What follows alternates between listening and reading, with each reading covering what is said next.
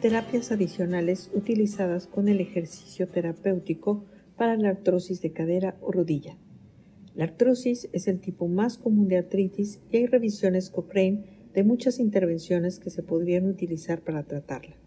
En octubre del 2022 se agregó una nueva revisión de los efectos del uso de terapias adicionales junto con el ejercicio terapéutico sobre una superficie para la artrosis de cadera o rodilla. En este podcast se habla de la importancia de la revisión y sus hallazgos. Este podcast ha sido traducido por Yasmín García del Centro Cochrane Iberoamericano y locutado por María Victoria Goicochea Robles del Centro Cochrane Asociado de la Universidad Nacional Autónoma de México. La artrosis es un tipo de artritis que a menudo se describe como una artritis degenerativa, en contraposición a una artritis inflamatoria como la artritis reumatoide. Es el tipo más común de artritis y la padece una de cada diez personas mayores de 60 años. Afecta sobre todo a las articulaciones de la rodilla, la cadera y la mano, pero también puede afectar otras articulaciones del cuerpo. El síntoma más importante es el dolor, que puede afectar la funcionalidad y las actividades cotidianas como caminar, subir y bajar escaleras, participar en aficiones, realizar actividades físicas, practicar deportes, trabajar y la vida diaria en general. El dolor también puede estar presente por la noche, afectando el sueño.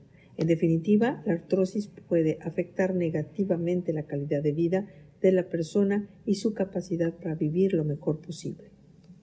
Las terapias adicionales son terapias que se utilizan junto con los tratamientos básicos o de primera línea, como el ejercicio terapéutico y la educación. Incluyen otras como la terapia manual con las manos, las terapias psicológicas, la acupuntura, las intervenciones dietéticas para el control del peso y el uso de la terapia de calor o frío. También pueden incluir tratamientos farmacológicos y suplementos como la glucosamina, pero no se han incluido en esta revisión. Ve por revisiones Cochrane previas que en la artrosis de rodilla o cadera el ejercicio reduce el dolor y aumenta el funcionamiento físico y se recomienda ampliamente como tratamiento básico o de primera línea para la artrosis.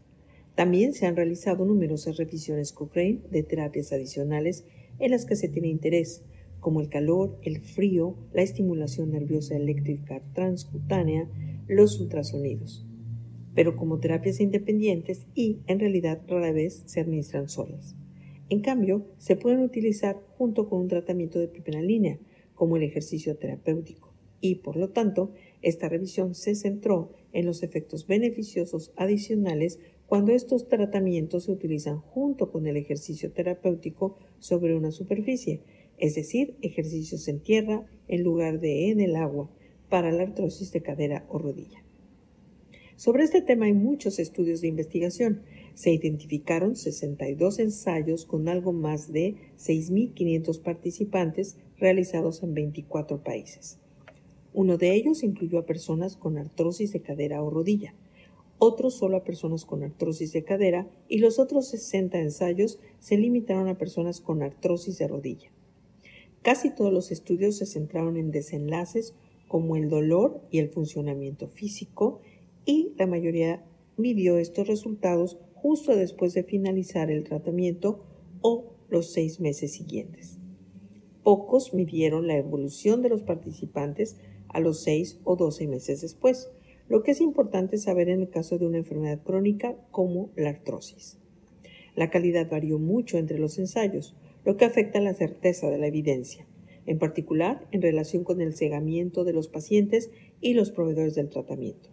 En algunas terapias, como es el caso del láser o los ultrasonidos, la máquina puede estar encendida pero desactivada para que el paciente no sepa que no está recibiendo una dosis activa. Pero, en general, cegar a los pacientes y a los proveedores del tratamiento para que no sepan lo que está recibiendo un paciente puede ser muy difícil en comparación con los ensayos farmacológicos en los que se puede dar a un paciente un medicamento ficticio o placebo. Ejemplo, si el proveedor del tratamiento es una parte inherente de la administración del tratamiento, como ocurre con las intervenciones psicológicas o la terapia manual, es muy difícil cegarlos a ellos y al paciente. Esto hizo que solo 22 de los ensayos tuvieran un tratamiento adicional con placebo. También hubo otros elementos del diseño de los ensayos, como la asignación al azar, que se hicieron mal o no se explicaron bien en los informes de los ensayos.